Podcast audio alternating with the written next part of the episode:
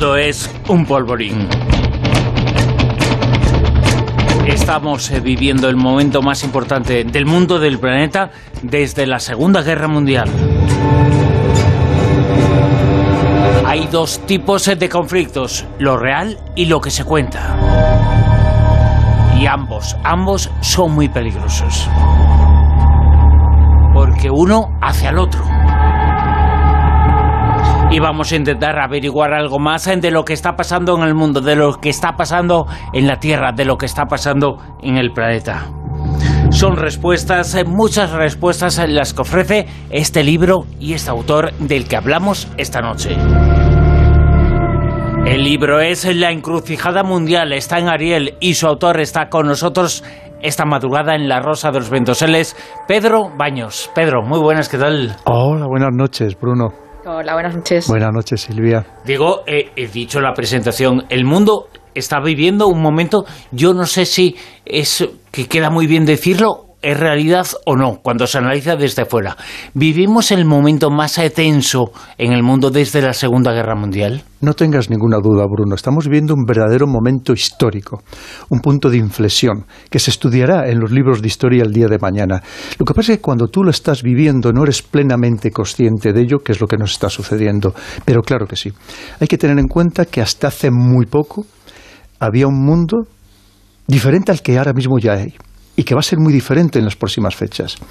Un mundo que estaba dominado por Estados Unidos, prácticamente a capricho, en todo el planeta, y de repente le ha surgido otro mundo que le está diciendo que su mundo unipolar se le ha acabado, que ahora ya es, por lo menos, si no bipolar o incluso multipolar, pero que en cualquier caso ha dejado de existir el mundo anterior no solamente en el ámbito ya geopolítico, sino, por ejemplo, en las estructuras económicas que ha dominado también a placer Estados Unidos, y esas estructuras ahora ya también son diferentes, cada vez más diferentes.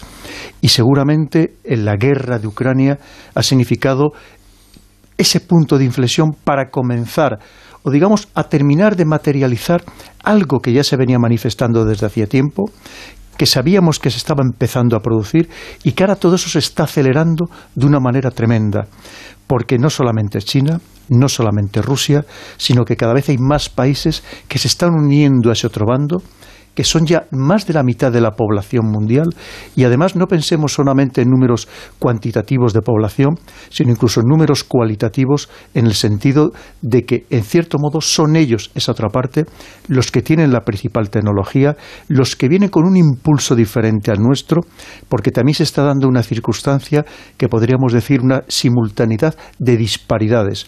Nosotros vamos en una línea que en cierto modo es una línea descendente, una línea de declive de los imperios, que siempre ha sucedido a lo largo de la historia, cuando los imperios están en cierto modo gastados, y eso es otra parte del mundo que está viniendo desde abajo con una fuerza increíble, con unas ansias de comerse el mundo, de arrollarnos a los demás, que es lo que tradicionalmente se llamaba los bárbaros, los bárbaros que al final se comen a los que todavía considerábamos que éramos la civilización, el culmen de la civilización. Ahora vivimos un momento en donde todo durante todo este año, este año que se está acabando ya, parece que se está acabando, estamos ahí llegando al final. Al comienzo del año comenzó un conflicto que pensábamos, algunos se pensaban que iba a durar poco, que iba a arrasar Rusia, pero lo que ha ocurrido que todo este año, todo el 2022, está dominado informativamente por la guerra entre Ucrania y Rusia.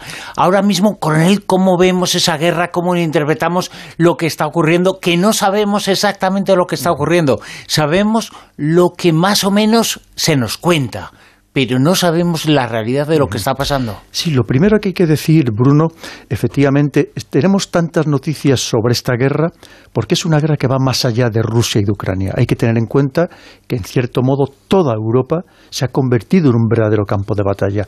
Hoy en día las guerras se hacen de muchas formas diferentes. Eso que hablamos de estas guerras, por ejemplo, multidominio, multifaceta, que no solo se desarrollan en el campo de batalla de forma más o menos convencional, sino que vemos que también se hace una guerra económica, una guerra cognitiva, que al final de lo que se trata es de convencernos a los ciudadanos a través de influir en nuestra mente precisamente de, aquello que, que alguien quiera. Por supuesto, y por eso tenemos tantas noticias, cómo no. Hay que pensar, como bien has dicho, que la mayoría de los analistas, a pesar de lo que avisaba Estados Unidos, pensaban, hoy pensábamos yo el primero, que Rusia no iba a invadir Ucrania de la manera que lo ha hecho. Todos. Tú y todos. bueno, eh, fíjate, supiéramos o no supiéramos, fueran analistas o no, no pensábamos que la cosa fuera a llegar a eso, pero llegó o al menos teníamos esa esperanza, pero digo, la propia Unión Europea, Naciones Unidas, y bueno, la propia Ucrania, y si me apuras, estoy convencido que hasta buena parte de los generales rusos tampoco esperaban que finalmente se les diera la orden, porque lo cierto es que no estaban preparados en, con plenitud para este tipo de operación. Pero es que además es cierto que si se llegaba a producir, lo siguiente que se esperaba es que fuera corta, en el sentido que todo ese poder que esperábamos que tuviera Rusia lo lo emplearía en su totalidad o en buena medida para intentar subyugar lo antes posible al gobierno de Kiev. Y además con una maniobra que, por ejemplo, pasaría, que es lo que se estudia en, una estrategia clásica militar, empezando por destruir su, su aviación, sus sistemas de defensa antiaérea, lanzar ciberataques y nada de esto se produjo. No sabemos si es por un error estratégico de Rusia, si es porque tenía otras ideas que a lo mejor lo que pretendía es llegar a la situación actual, pero lo cierto es que nos sorprendió a cualquier analista militar o a cualquier analista geopolítico. con lo cual nos encontramos en un momento que después de todos estos meses ya pasados, tampoco ha habido avances significativos ni por parte ni de unos ni de otros.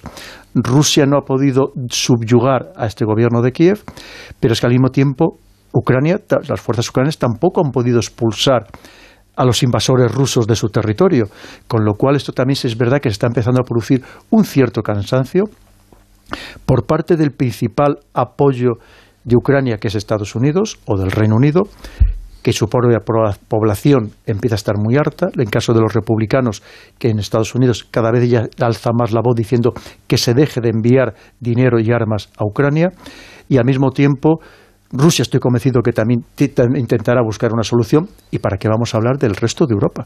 ¿Cómo lo estamos pasando? Porque al final todas estas sanciones que se le han impuesto a Rusia se han convertido en un boomerang, como hablamos desde el primer momento que iba a suceder, y nos están afectando más a nosotros que a la propia Rusia.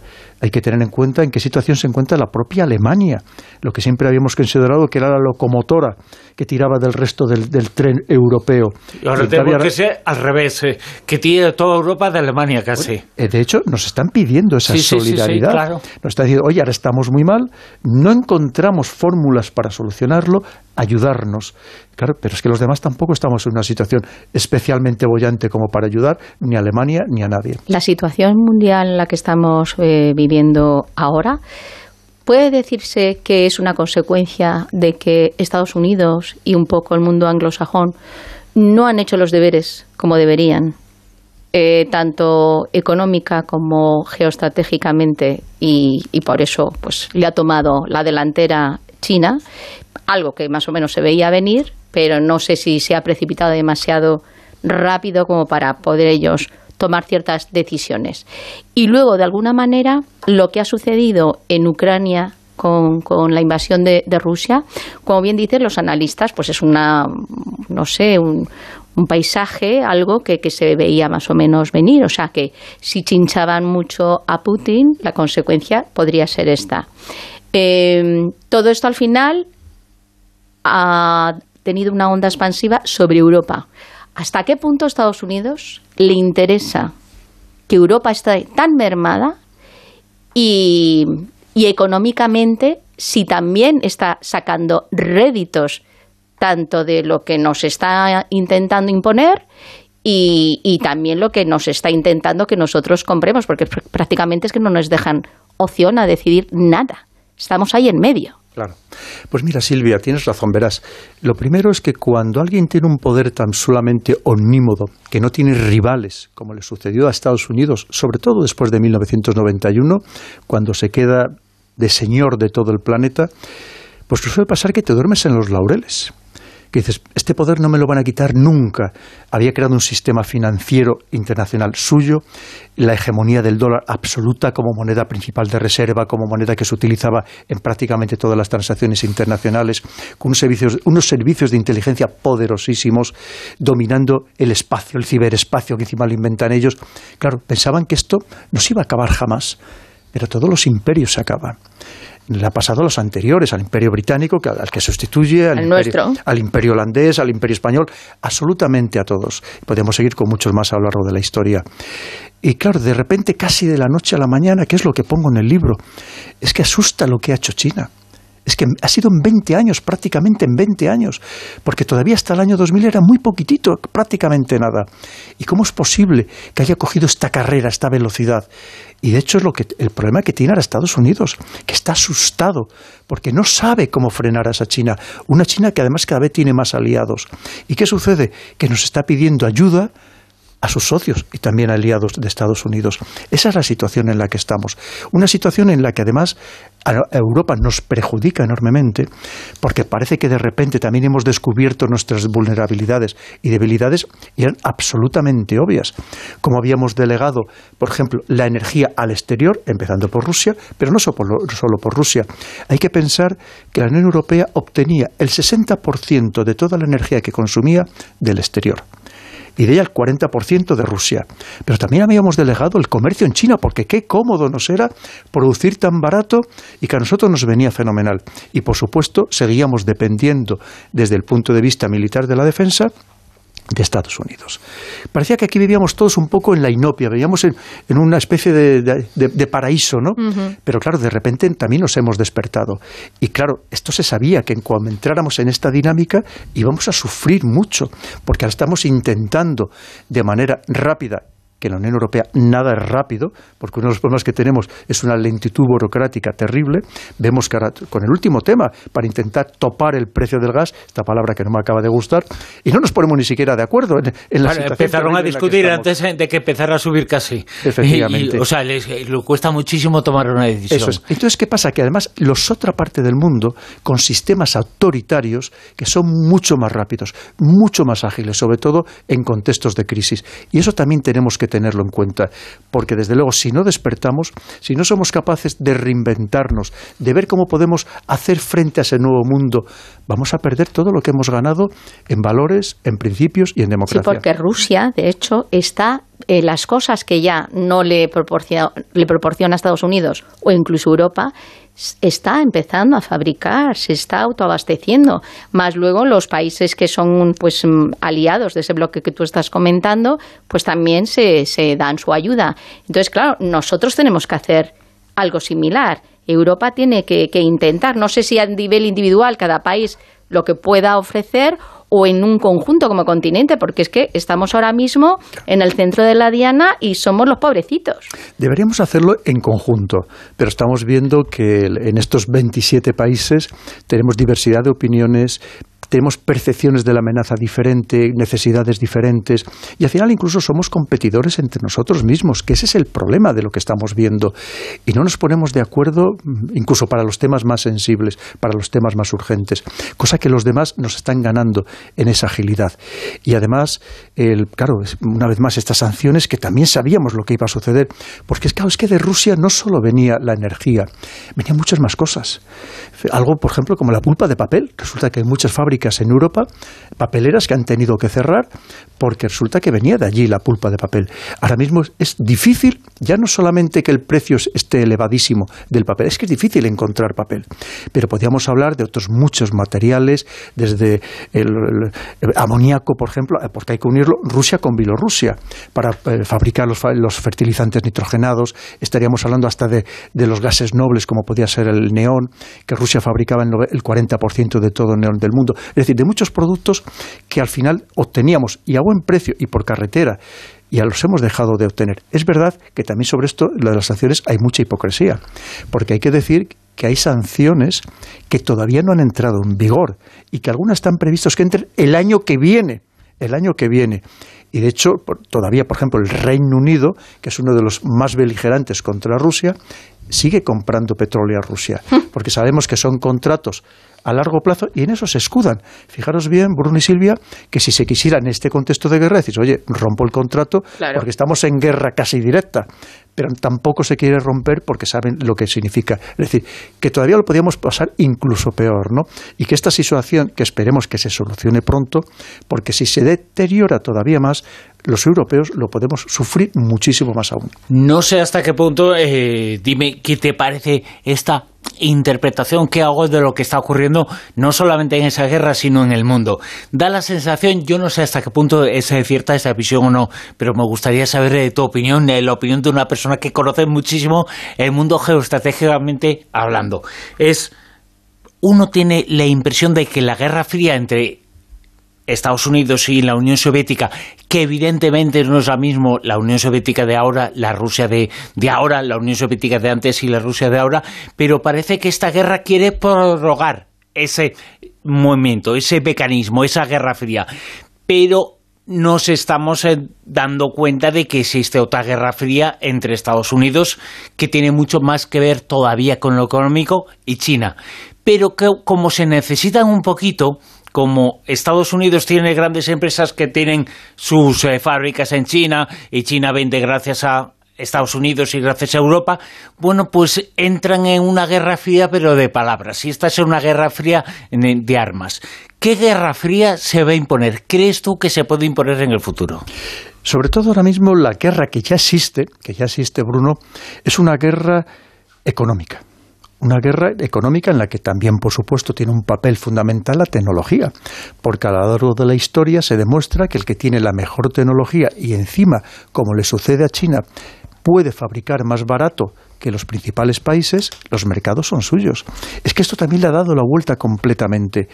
Entonces, claro, en ese contexto ya estamos, ya estamos absolutamente inmersos, porque durante la época soviética, sobre todo esa otra parte del mundo con respecto al, mundo capitalista era una guerra ideológica, principalmente, de expansión ideológica, que es los dos motivos por los que se crea la OTAN en 1949, no se nos debe olvidar que uno de ellos era para impedir la expansión del comunismo en Europa y en Estados Unidos.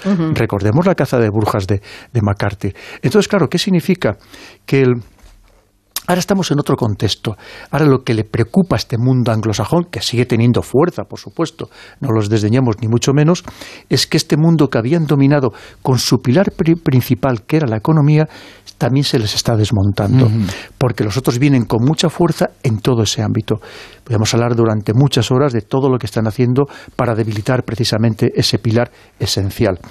Porque ahora mismo, claro, lo que hablamos es que en el ámbito, por ejemplo, de la tecnología, hay muchos de ellos que están ya claramente superados por parte de Estados Unidos, perdón, de, China. Hoy todavía había una noticia que Estados Unidos volvía a prohibir el utilizar dispositivos Huawei y ZTE, alegando que eso era un riesgo para la seguridad nacional. Sí, que espiaban, decían, que podía espiar. Pero es lo que ha hecho Estados Unidos durante muchísimos años con todos sus dispositivos. El problema es que China lo ha replicado, lo ha mejorado y lo vende más barato.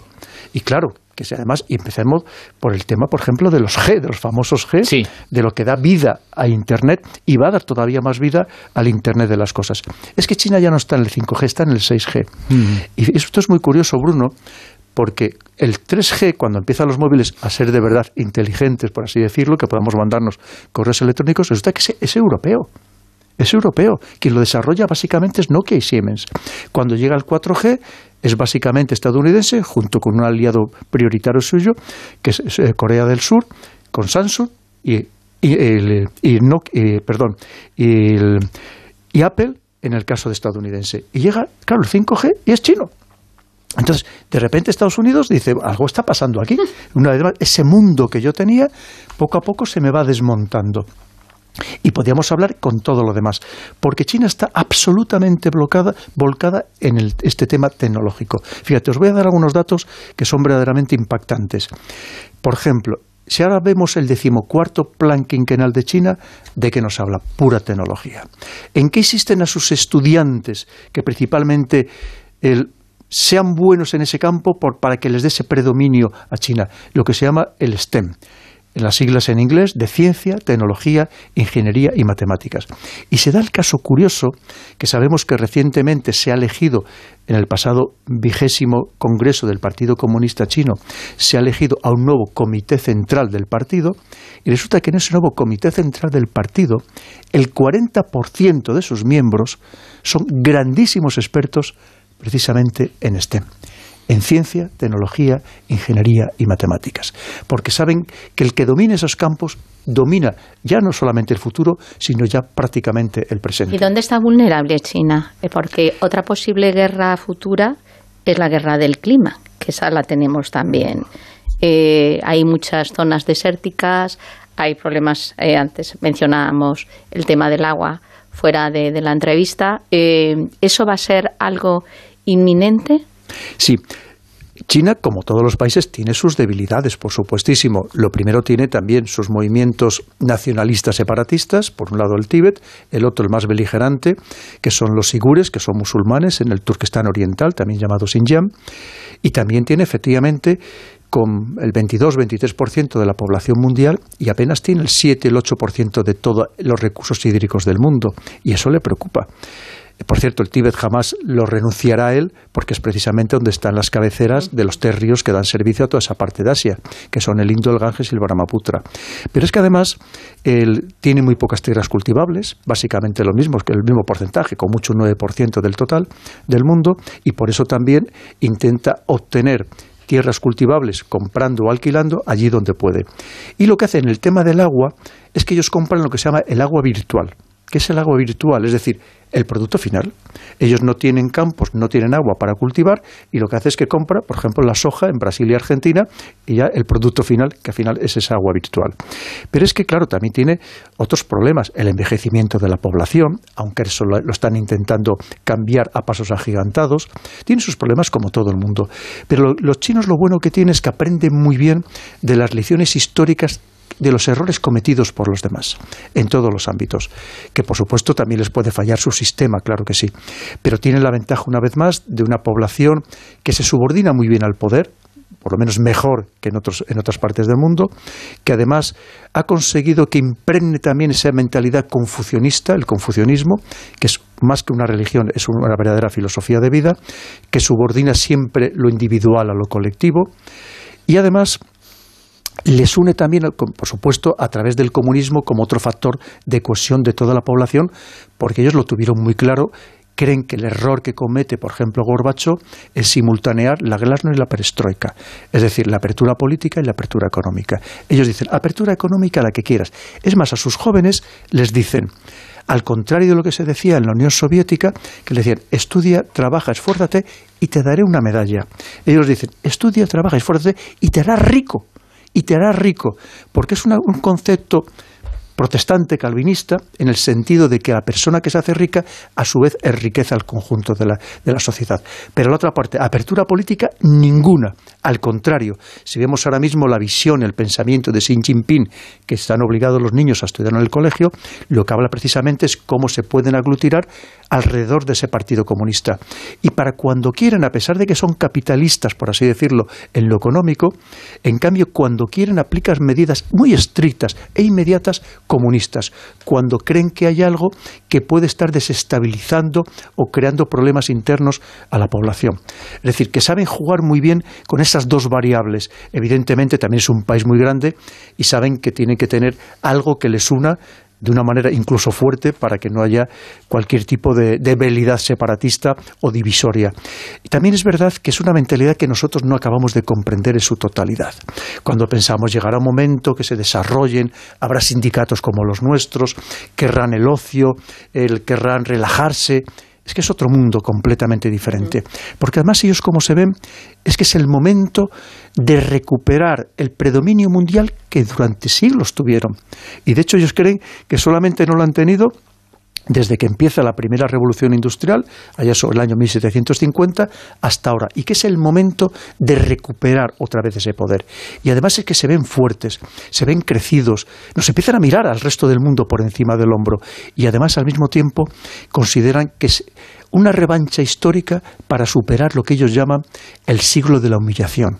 Entre 1850 y 1950, cuando sufrieron las dos guerras del opio por parte de, los británicos, cuando fueron invadidos, por ejemplo, por Japón, país al que odian literalmente, entonces creen que es su momento y que además, claro, el joven que de repente sabe que ya no su abuelo, su padre, vivía en una chabola, que comía arroz, nada más, que tenía que hacer las necesidades en el exterior, y de repente se encuentra que viven en el primer mundo, porque hay algunas ciudades de China que son el verdadero primer mundo, mucho más avanzadas que cualquier otra. Entonces, si, eso les da una moral enorme, les da un sentimiento también de unidad y de decir, es nuestro momento, vamos a ver cómo dominamos, sobre todo a través de tres elementos, no de momento militarmente, porque creen que no están todavía suficientemente fortalecidos como para hacer frente a un Estados Unidos que su capacidad de destrucción todavía es mayor. Pero a través de tres elementos, que es la tecnología, las finanzas y la economía. Que al final es que la economía es lo que controla el mundo, lo que maneja el mundo. Lo que tiene el poder. Fijémonos, Silvia, es muy interesante que hace muy pocos días, es que es algo que parece mentira, o sea, es que, es que cuesta todavía trabajo creérnoslo, que le ha comprado a Alemania el 25% del puerto de Hamburgo, del puerto de Hamburgo. Y estuvieron a punto de comprar el 35% que se hubieran convertido en socios, socios mayoritarios. Entonces, fijaros bien, es que, claro, es que el dinero al final lo compra todo. Estamos viendo el ejemplo de Qatar ahora mismo, que hay alrededor del dinero todo lo demás, una vez que entra el dinero por la ventana, todos los demás valores y principios salen corriendo por la puerta. Lo que decíamos, eh, al principio se protestaba mucho, pero después, en cuanto a dos días eh, de partidos, eh, ya nos hemos olvidado absolutamente de todo, con el Mundial de Qatar. El libro, ese libro prácticamente de toda una vida, es una visión del mundo, es imposible hablar de todos los temas, son casi 600 páginas de, de libro, de teorías, pues eso, sobre la encrucijada mundial, así se titula el libro, porque en el mundo pasan muchas cosas, y cosas localizadas geográficamente, como algunas de las que hemos hablado, y cosas también, pues eh, conceptos, ideas. Tú hablas al principio mucho de la posverdad, la mentira, lo que creemos y lo que ha ocurrido en realidad. Lo hablábamos en Ucrania, en la guerra de Ucrania. Una cosa es lo que pensamos y otra cosa es la realidad. Una cosa es el relato y otra cosa es lo que haya pasado. No sabemos qué es más importante, pero tiene mucha influencia en este mundo, en lo que está pasando en el mundo, en lo que pensamos, en lo que decimos, en lo que votamos, en lo que opinamos, esa posverdad. Eh, o la mentira institucionalizada, digamos, o la mentira que se ha creído socialmente como auténtica o que se divulga por lo menos, aunque sean tres, que hace mucho ruido. La posverdad y la desinformación eh, es quien la domine y quien haga más, puede ganar el futuro o se va a quedar atrás? De hecho, es lo que pretenden ganar el, incluso el presente. Fíjate, Bruno, es muy interesante. Verás, en esta guerra cognitiva, fíjate, ah, eso se empezó con la, la, guerra psicológica, luego empezaron lo que se llamaban las operaciones de información, posteriormente las operaciones de influencia, que ya no solamente eran dirigidas a los militares, sino sobre todo ya a la población civil. Y luego ahora lo que estamos es lo que se llama esta guerra cognitiva. Al final, lo que pretenden es que sea más importante ganar la guerra en la mente de las personas que en el propio campo de batalla. Porque en realidad sobre el campo de batalla conocemos muy poco. Hay muy poca información, eh, por lo menos la que nos dan los medios oficiales, sobre lo que está sucediendo en el campo de batalla. Tú, Bruno, ¿cuántas operaciones de combate has visto ahora mismo en la guerra de Ucrania después de todos estos meses? He visto solo destrucción, nada más. Es decir, ves, ves actos de post-combate, pero combates como tal no. Mm. Hay más, fíjate, hay más imágenes de combates de la Primera Guerra Mundial que de esta guerra. Porque al final, recordemos, una vez más se trata de actuar sobre la mente de las personas y no solo de los combatientes. Al final la guerra es un choque de voluntades y lo que se pretende en ese choque de voluntades es que tú creas que los nuestros son los que siempre van ganando la guerra, aunque la vayamos perdiendo en el, en el campo de batalla. Eso es clave. Y por tanto, son acciones muy sofisticadas realizadas por ejércitos, por servicios de inteligencia que emplean a psiquiatras, psicólogos, sociólogos, antropólogos, que saben muy bien cómo mandarte los mensajes adecuados para convencerte para conseguir su objetivo. Es decir, es que así es como funciona Bruno y va a seguir funcionando, porque eso además lo permite la tecnología. Hoy en día, ya no solamente Internet, pensemos la fuerza de las, de eh, las redes sociales, ojo, y los servicios de mensajería instantánea, que hoy en día a través de los canales de Telegram, por ejemplo, se manda mucha información también condicionada.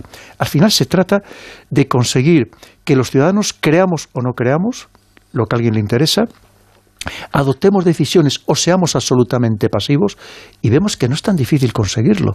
Pensamos que tenemos un dominio de la información por el mero hecho de que recibimos mucha y estamos absolutamente equivocados. La mayoría de la información que recibimos es una información que está muy bien cocinada, cocinada por expertos para que nosotros la comamos, para que nosotros nos la traguemos. Y esto va a ir a mucho más, porque esta tecnología lo que permite además es lanzar estos mensajes, narrativas de manera universal.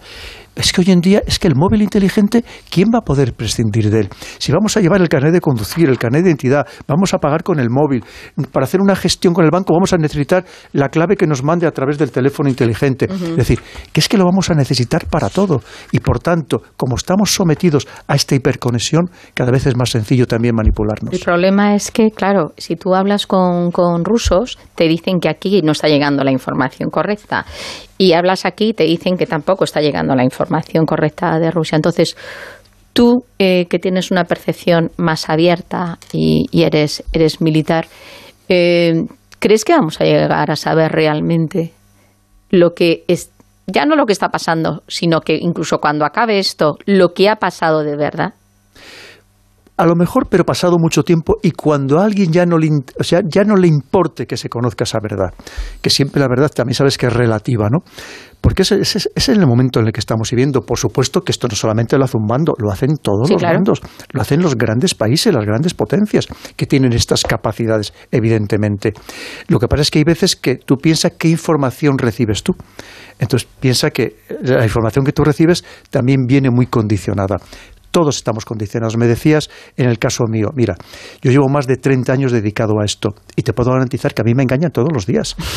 Mira, voy a, os voy a poner un caso para que veamos cómo qué fácil es engañarnos. ¿Sabéis que este verano de repente un astrónomo muy famoso puso en Twitter la foto de un nuevo planeta que decía que acababa de descubrir. Sí, sí, es verdad, es verdad. Y luego, días más tarde, dijo, no, si era una broma, si era una rodaja de chorizo. Yo me lo había creído, como todos los demás. Yo no soy astrónomo. Porque estábamos en la fiebre de las primeras imágenes del web, y entonces eso condicionó nuestra mente a que eso fuera auténtico y le otorgábamos al astrónomo una autoridad moral en la información. Porque se le da crédito. Correcto, eso es. Pues tú fíjate, si hablamos con algo que después de todo era una tontería, que no nos engañan en temas de verdad importantes, en temas de enjundia. Y qué fácil es lo que os decía. Hoy en día es mucho más sofisticado esta manera de desinformarnos, mal informarnos o simplemente informarnos de manera deficiente porque claro, no se trata de una, de una mentira absolutamente burda, se trata de combinar esa verdad y la mentira de tal manera que al final también muchas veces desconfíes de todo, eh, porque claro, es, que es así como funciona, ¿no? Incluso para los que te decía que llevamos muchos años dedicados a estos temas, a mí me cuesta muchas horas beber de muchas fuentes para intentar llegar a alguna conclusión y hay veces que no soy capaz de llegar a ella. Te decía al comienzo antes de la entrevista que si me permites hacer alguna, formularte alguna Por supuestísimo, Bruno. Yo sé que eres una persona absolutamente tolerante y se puede hablar mucho contigo, se puede confrontar ideas y, eso es una cosa que me gusta muchísimo de tu trabajo. Un trabajo, un libro el que has conquistado. Lo, eh, lo he confirmado ahora, lo quería confirmar porque uno de mis autores favoritos es Steve Pickner, que lo citas al comienzo del, libro, la primera cita de ese, de ese personaje y luego citas a otros que son de de como de la Cortina, la inventora del término aporafobia, y otra serie de personajes. Ariri, el eh, filósofo, lo citas eh, bastante en el libro. Pero tú citas y hablas eh, mucho de la importancia de la posverdad, la información falsa que se distribuye y que modela un poco las conciencias y las creencias. Entonces, pienso, pero hay mucha gente y, y, y, y no quiere decir que no, me postulo con ellas, ¿eh? Pero hay mucha gente que te acusa que eh, Pedro Baños se puede estar muy cercano a Putin, a, las ideas, ¿eh? Me refiero, eh, a Putin, a Trump, y sin embargo está contra la posverdad y lo que puede provocar. Y sin embargo, Putin y Trump son los principales promotores de la posverdad en el mundo. ¿Cómo se come eso? Mira, tú ya sabes que cualquiera que se sale un poco de la línea marcada, y cada vez nos la marcan más, porque ya no estamos en el pensamiento único o, estamos en la fase de la estrategia de que dejemos de pensar. Y uno de los objetivos del libro, no tengas ninguna duda, es que pensemos, que reflexionemos. Evidentemente. Cuando yo pongo las, las soluciones en este manual del hay todo tipo de ideas. ¿eh? No, yo lo he visto, lo he leído, y hay todo tipo de ideas. ¿eh? Uno de izquierda, de centro, de derecho, Tiene que ser así. puede encontrar respaldo a todas sus ideas. Así es. Mira, es otro objetivo que había marcado, que nadie, verdad que uno luego tiene el derecho de interpretarlo como quiera, pero que cualquier persona se sienta representada en él, porque no hemos hablado de los problemas sociales, políticos y económicos que también reflejo todo lo que hablamos todos los días con nuestros familiares, nuestros amigos o, donde sea. Entonces, claro, eh, lo que te decía, que al final yo he tratado de ofrecer soluciones que no quiero que sean definitivas. Sobre todo lo que quiero es que se abra un debate, un debate donde todos razonemos, donde no nos dejemos arrastrar por esta corriente también muchas veces de banalidad, de chavaquismo que, estamos viendo en el mundo. Claro, en cuanto te sales de esa corriente, sabes que siempre te van a colgar algún San Benito. Eso no tengo Pero esa corriente igual dice posverdad. Igual esa corriente la tiene algún cuñado de barre que dice barbaridades y que dice eh, cosas eh, absolutamente ilógicas y que casi parecen de Q. Pues pues igual eh, y quien es eh, esclavo de ese mundo de imagen, ese mundo de apariencia y ese mundo de mentiras es también esa persona. Eh, claro.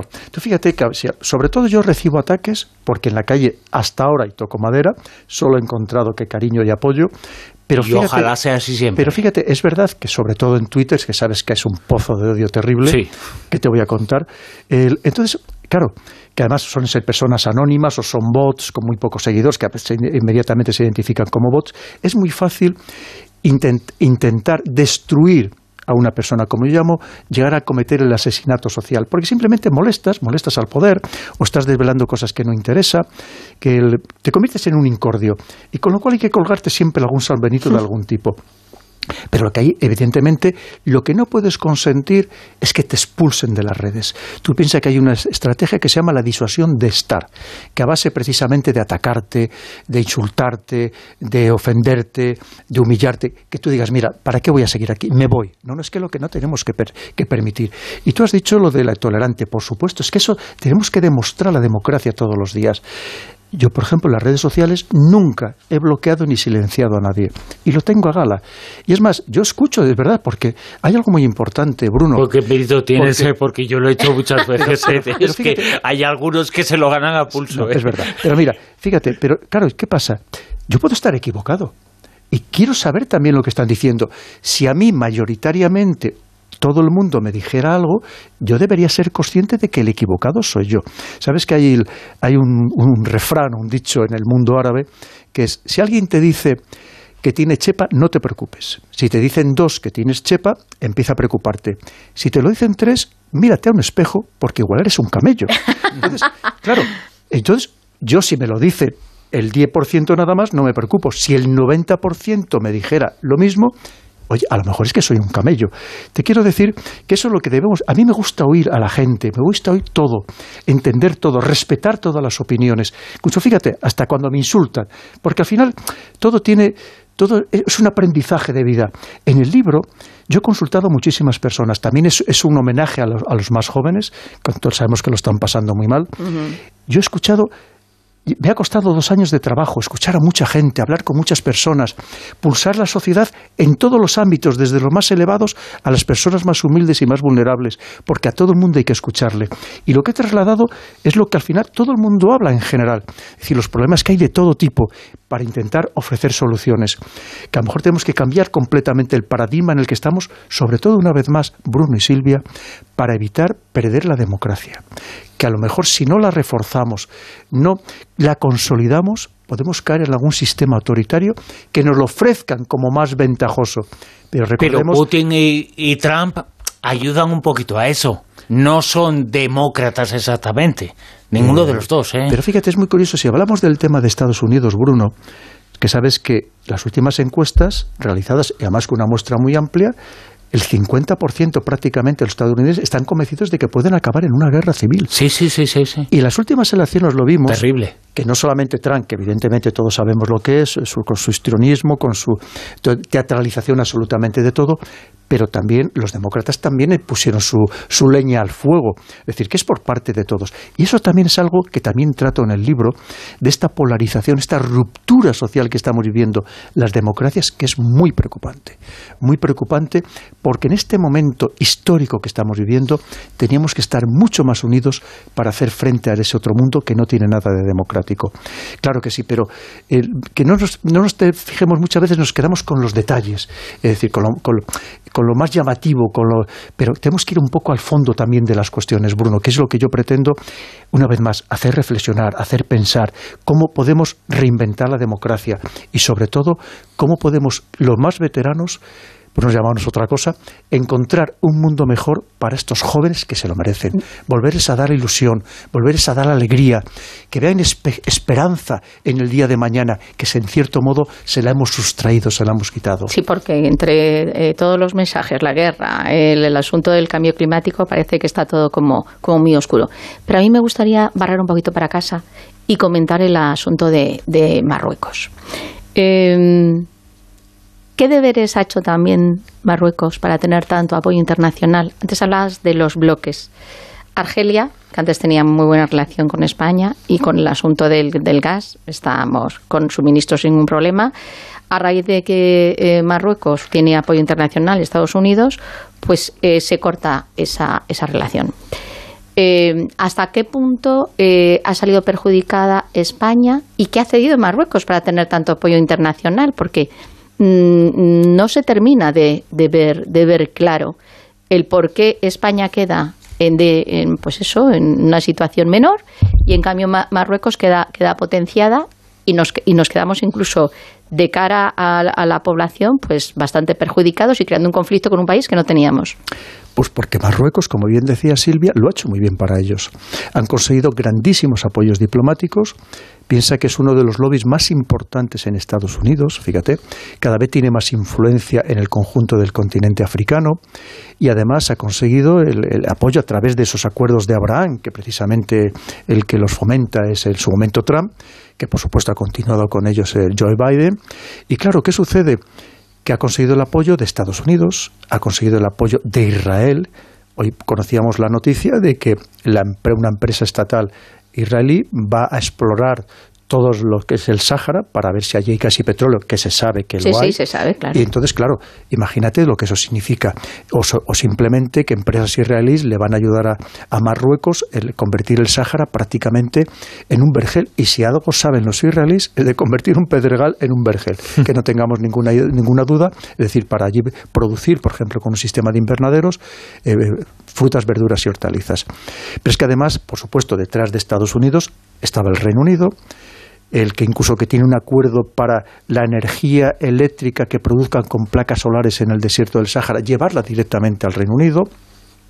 Estamos hablando del apoyo que le costó más conseguir de Alemania y, por supuestísimo, de otro país clave para que siempre ha sido para Marruecos, que es Francia. Claro, con estos apoyos y ya otra docena de países que están invirtiendo, van a invertir en el Sáhara, Claro, que el Sáhara, es que Marruecos ya llevaba años negociando con el Sáhara, aunque no era suyo. Por ejemplo, ofreciendo los caladeros de pescado para pescar. Entonces, ¿qué sucede? Que al final él ha conseguido reforzarse y se siente también muy crecido. Fíjate, en el libro de los temas geopolíticos que hablo, uno es la rivalidad China, Estados Unidos, y el otro hablo precisamente de dos países, que es Turquía y Marruecos, que ellos se venden a sí mismos como víctimas por el tema, por ejemplo, de la inmigración, y en realidad son los que nos están victimizando a los demás porque tienen les hemos dado un poder inmenso, precisamente porque ellos tienen, en ese sentido, digamos, la valla de que pueden permitir levantar o bajar cuando quieren con respecto a estas pobres personas, a los migrantes, que no hacen ni más ni menos que haríamos cualquiera de nosotros intentando buscar una vida mejor. Con lo cual, claro, tiene una fuerza, una fuerza enorme. Y es verdad que aquí cometimos un gran error, que es enfrentarnos con una Argelia, precisamente de dándole la razón a Marruecos en el sentido de tácitamente decir que el Sáhara también que es suyo, un proveedor que era fiable de gas, que nos venía muy bien además a muy buen precio, a través de dos gasoductos, el que pasaba por Marruecos, el Magreb y Europa, y el que ya desde hace 10 años iba directamente desde Argelia hasta el Alqueán en Almería. Pero es que esto también lo, hemos roto y hemos roto con grave perjuicio para nosotros. Es verdad que aquí tenemos regasificadoras. En España, prácticamente el 40% de la capacidad de regasificación de toda la Unión Europea, pero claro, traer el gas natural licuado a través de buques metaneros, aunque en origen sea más barato, finalmente es mucho más caro. Por todo el proceso de que hay que, hay que bajarlo a menos 160 grados, hay que licuarlo, hay que meterlo en esos buques metaneros, que no hay muchos y prácticamente el 75% lo consume, lo consume Asia, hay que regasificarlo. En fin, es un proceso que se encarece notablemente. Con lo cual, pues hemos cometido creo que un gran error y veremos a ver todavía en qué acabamos. Es verdad que no se han roto completamente las relaciones comerciales, pero están muy deterioradas esas relaciones con Argelia. Una Argelia que además ahora mismo se está convirtiendo en un riesgo de seguridad para nosotros porque se ha pasado al otro bando, al de Rusia y China. Recordemos que están realizando maniobras con, con Rusia, Argelia, y tenemos al lado a un Marruecos que hace mucho tiempo que rompieron relaciones diplomáticas estos dos países que están en el otro bando. Con lo cual quiere decir que encendiera allí una chispa de un conflicto sería facilísimo. Una Argelia que ahora va a triplicar su presupuesto de defensa comprándole, entre otros, armas a Rusia y que podemos tener un escenario de conflicto enfrente que no nos interesa en absoluto porque desde luego nos perjudicaría enormemente. Hay muchos eh, temas eh, que comentar. Eh, la verdad es que hay tantísimos y tantísimos me ha apuntado muchos, solamente un 5% se pueden eh, tocar en esta conversación y los eh, tocaremos en el futuro. Pero yo que... Eh, son temas que me fascinan y que me interesan. He subrayado, he marcado tu libro totalmente, total y absolutamente. Pero, y que soy un poco tocar raíces también, ¿no? a mí me interesa muchísimo todo lo que dices y lo que cuentas sobre el nuevo orden mundial. Evidentemente, una cuestión es completamente natural y cierta que existe un nuevo orden mundial y que existen una serie de organizaciones supranacionales que tienen un poder cada vez mayor y que le hemos otorgado un poder cada vez mayor. Pero tú cuando hablas de eso citas a personajes como, como Soros, como Bill Gates, dijo, no me hagas eso, Pedro Beños, Soros y Bill Gates, si Soros tiene casi 100 años y no se entera absolutamente de nada, aunque le pongamos que es muy malo, y Bill Gates eh, le, importa, le importa el dinero, hacer dinero y nada más, ¿no? Igual ese es el problema del mundo, y hacer dinero, no Gates. Pues fíjate, dices de Soros de que no se entera de nada. Yo en el libro pongo sus últimos discursos, dados en centros muy importantes, pongo sus artículos publicados. Pero, es un tío que compró dinero y que fastidió un poco al gobierno británico en su momento y nada más. No, es mucho más que todo eso y tú lo sabes perfectamente, Bruno. Esto es mucho más. Piensa que el poder que tiene a través de sus múltiples fundaciones, empezando por la Open Society, la Sociedad Abierta, es enorme, pero enorme en periodistas, en medios de comunicación, en personalidades, en políticos. La influencia es gigantesca. Y además, fíjate, yo pongo porque Soros está muy enfrentado a China, porque al final esto que tú decías de este nuevo orden mundial es lo que pretenden las élites occidentales, no se nos olvide, occidentales, que es el, foro de Davos, es decir, pero esto es occidental que lo que les gustaría es, que además te lo están diciendo abiertamente todavía en la, pasada cumbre del G20, ahí estuvo el director y creador del, foro de Davos, el Klaus Schwab, ahí dando su discurso y hablando de ese nuevo orden que están empeñados en imponernos. Por cierto, un nuevo orden liderado por unas élites que no tienen absolutamente nada de democrático, porque los ciudadanos no pintamos nada quitando esa élite. Mm. Pero claro, pero se olvidan de que hay otra parte del mundo. Aquí es este libro que recomendamos a los oyentes, La encrucijada mundial de Pedro Años, que ha estado esta noche con nosotros. Pedro, Geo Esterrigo, mil gracias. Un placer. Siempre gracias a vosotros, Silvia y Bruno, y a vuestra disposición para cuando queráis.